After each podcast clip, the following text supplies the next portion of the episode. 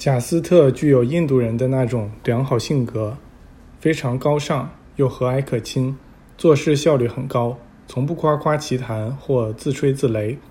他做出指示时，总是用一种平静的、近乎单调的声音，而这些指令又总是会准确而又及时地得到执行，这令我们赞叹不已。我们从一开始就注意到了他那良好的品性，并且常常议论这一点。尼普鲁也是个品性极佳的人，他似乎会分身术，总是无处不在。始终沉着冷静的他。做事效率之高令人惊叹，一举一动都那么镇定和精准，既擅长思考又擅长行动。我们也都注意到了他的这种才干，也一直在讨论这个。我们的大师曾说过，这两个人很出色。当我们发现他们既能思考又能行动时，真是大大松了口气。第五天将近下午四点钟时，我们到达了阿斯马赫。艾米尔果然如约在那里迎接我们。读者可以想象得到我们有多么惊讶，因为我们确信自己来时走的是唯一一条可以通行的路，而且采用的是最快速的出行方式。只有当地的油车一辆接一辆的日夜兼程，才有可能比我们走得更快。而这个人呢，我们以为他上了年纪。绝不可能比我们更快走完这段一百五十公里的路程。然而，他却已经在这儿了。我们自然迫不及待地同时向他抛出一连串问题。以下是他的回答：你们出发时，我对你们说过我会在这儿迎接你们，而我现在就在这儿。我想让你们特别注意的一个事实是，当人在自己擅长的领域中行动时，他是不受限制的。他不受时间和空间的约束。当他了解自己时，就不必花五天时间慢吞吞地走完一百五十公里的路程。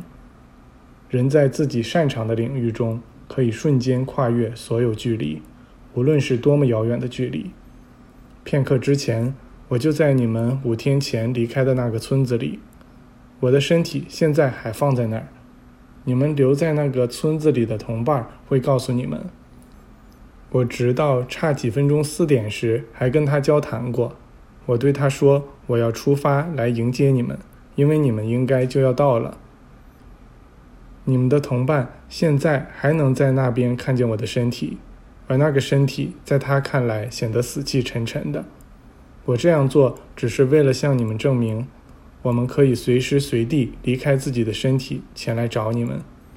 贾斯特和尼普鲁也可以像我这样旅行。”但他们没有那样做，这是为了让你们更好地认识到，我们也是普通人，与你们出自同源。这并不神秘，我们只不过更多地发展了伟大全能的天赋给予我们的那些能力罢了。我的身体会留在那边，直到夜幕降临，然后我会把它带到这儿来，而你们的同伴也将启程，走上跟你们一样的那条路，他会按时到达这里。我们将休息一天，随后去一个离此地有一天路程的小村庄，然后我们再回到这里来与你们的同伴会面，听听他是如何向你们报告的。我们今晚在住处集合，现在我对你们说再见。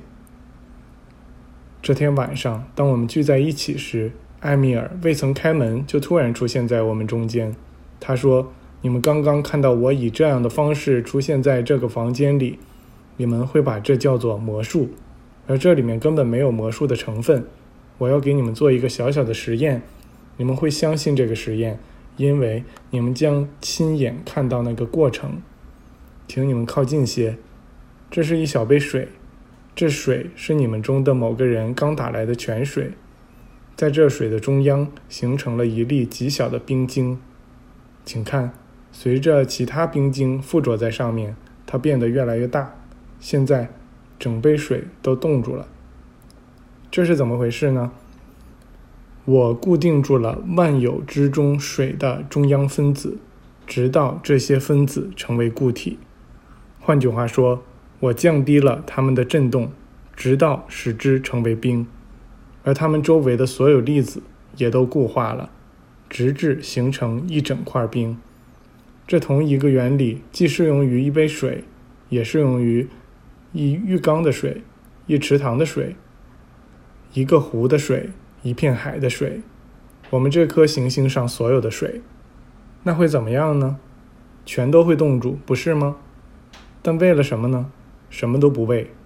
有什么权利去这样做呢？只是为了应用一项完美的法则。但目的是什么呢？没有任何目的，因为从中得不到任何好处。假如我非要把这件事干到底，那会怎么样？会有反作用。作用于谁的身上呢？作用于我身上。我知道那个法则。我所显化的会回到我身上，这是必然的，就像我必然能显化那个事物一样。因此，我只显化好的事物，而好的事物也就会回到我这里。所以你们看，如果我一直试图冰冻下去的话，那冰冻早在我干完之前就会对我起反作用，而我就会被冻住，这样我就自食其果了。